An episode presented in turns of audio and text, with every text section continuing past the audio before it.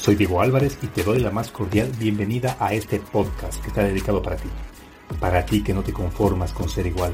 Para ti que muchas veces te sientes excluido por actuar y pensar diferente. Es hora de tomar acción y provocar el cambio que tu vida necesita.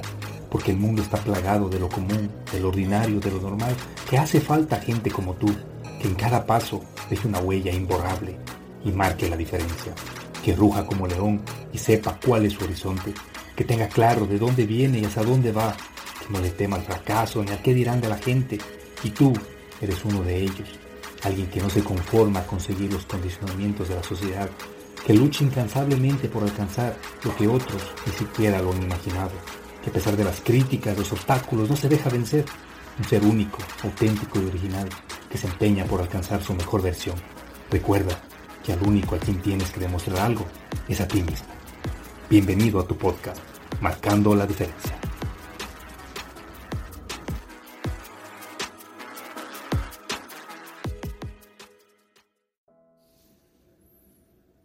Hola, ¿qué tal? Permíteme darte la más cordial bienvenida a un episodio más del podcast Marcando la Diferencia. Este es el capítulo 43 y vaya, me siento muy emocionado por lo rápido que ha crecido el podcast y hay que darnos cuenta de algo aquí. Esto sucede cuando empiezas a generar hábitos, ya que para mí ahora, hoy en día esto es automático. Ya está en mi disco duro que cada martes y cada viernes yo tengo que generar contenido para ti. Y créeme que lo hago con muchísimo gusto. Me alegra tanto cuando, cuando me dicen, hey Diego, me encantó el episodio de esta semana, diste en el clavo, me ayudaste full con tus palabras. Eso para mí es el, mejor pago que puedo recibir. Al final estoy creando esto para ti. Lo, lo subo gustoso cada semana porque sé que estás ahí, que me brindas tu tiempo y quiero que esos minutos que me regalas sean aprovechados al máximo y que tu tiempo sea invertido de la mejor manera. Gracias por estar aquí, por escucharme, por darte el tiempo de prestarme atención unos minutos y permíteme entrar en tu vida a través de este contenido que he creado con mucho amor para ti. Hoy quiero tocar el, tema de las relaciones y para ser más específicos voy a hablarte de las relaciones de pareja. Y bueno, no es que me, que me considere pues un experto en este tema, pero he venido acumulando algunos años de experiencia y, ya llevo cultivando una relación de un poco más de, de cinco años con una personita muy especial. Así que siento que puedo hablarte con seguridad y compartir algo de mi experiencia en este episodio al igual que los anteriores, espero que te aporte mucho, muchísimo valor. Eh, hay veces que amigos me buscan por consejos y me hablan acerca de sus relaciones, me cuentan lo mal que le están pasando o cualquier aspecto negativo que en ese momento afrontan. Y la verdad que encuentro ciertas similitudes en estos problemas, eh, las mismas relaciones, los mismos problemas, las mismas cosas. Y bueno, luego de reflexionar acerca de, esto me di cuenta de algo que Charles Bukowski lo, resume bastante bien cuando dice, el, problema es que buscamos a alguien para envejecer juntos, mientras que el secreto es encontrar a alguien con quien quedarte como un niño el resto de tu vida. Y vaya, cuánta verdad en esta frase, ¿no? El secreto de toda relación es disfrutar con la inocencia de un niño por el resto de tu vida, sin querer poseer o controlar a otra persona, sin querer lastimar o engañar a ese ser que elegimos libre y voluntariamente para amar. Pues al final lo único que nos tiene que importar es disfrutar y ser felices, sin malicia, sin intereses ocultos. Recuerda que estás con esa persona que seguramente dependiendo de tus intereses puede ser la persona que te acompañe el resto de tu vida. Pero debemos cambiar ese pensamiento de querer envejecer al lado de alguien por vivir al lado de ese alguien, reír, jugar, confiar el uno en el otro como lo hacen los niños. Un niño no se preocupa por cuánto dinero tienes para ver cuánto te puedo amar. No mira qué marca de ropa, celular o carro tienes para jugar contigo.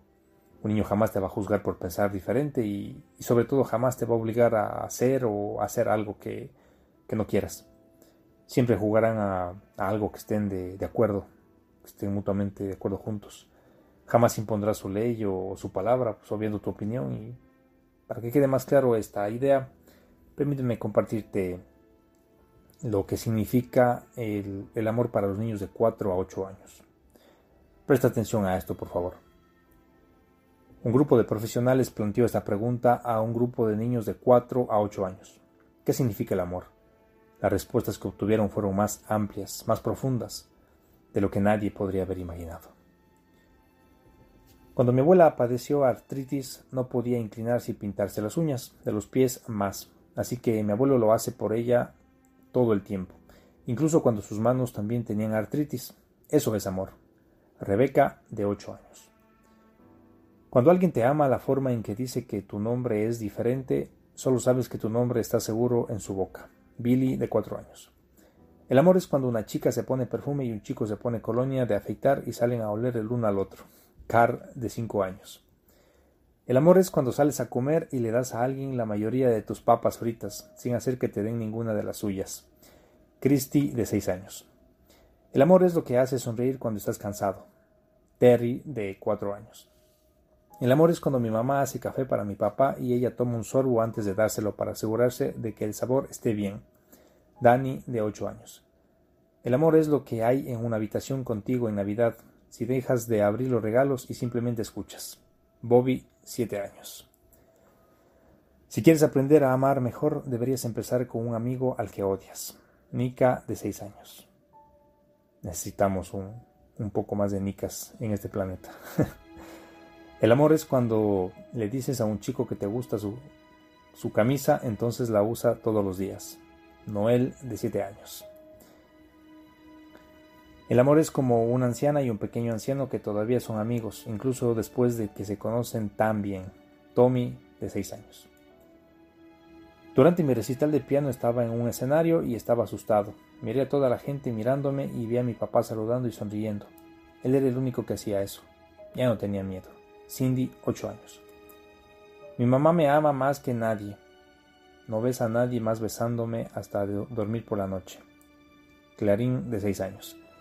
El amor es cuando mamá le da a papá el mejor trozo de pollo. Elaine, de 5 años.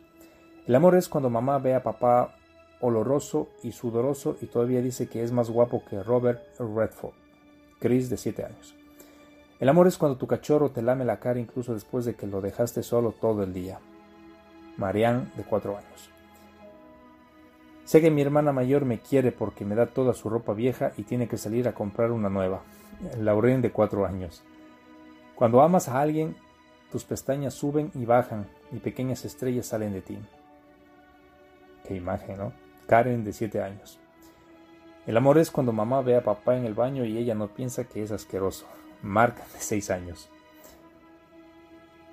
Realmente no deberías decir te amo, a menos que lo digas en serio. Pero si lo dices en serio, deberías decirlo mucho. La gente lo olvida. Jessica, de 8 años. Y el último, el ganador fue un niño de 4 años cuyo vecino de al lado era un anciano que había perdido a su esposa recientemente. Al ver al hombre llorar, el niño pequeño entró en el patio del viejo caballero, subió a su regazo y se sentó allí. Cuando su madre le preguntó lo que había dicho al vecino, el niño dijo Nada, solo le ayudé a llorar. Profundo, ¿verdad?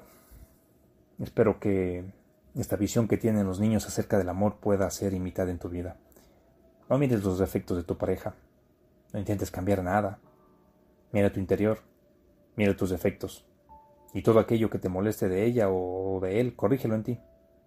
Recuerda que somos el reflejo de la otra persona. Reflejamos en otras personas todo aquello que ya somos. Así que si quieres cambiar algo de tu pareja, comienza por cambiarlo en ti. Y el resto se hará de manera automática. Bien, pues te envío un abrazo enorme. Te invito a reflexionar muy profundamente en este tema. Si estás en una relación o estás pensando en comenzar una, recuerda llegar siempre completo. No esperes que esa persona sea la pieza faltante de tu rompecabezas para sentirte completo. Esto no se trata de juntar dos medias naranjas, sino de juntar dos seres completos. Y no importa si eres un plátano y tu pareja es una manzana. Te valga madres las creencias, los paradigmas o las críticas de una sociedad que solo busca juzgar y señalar con el dedo. Siéntete en libertad de amar y ser amado. Eres libre y no permitas que jamás nadie te quite esa libertad, ni mucho menos se la arrebates tú.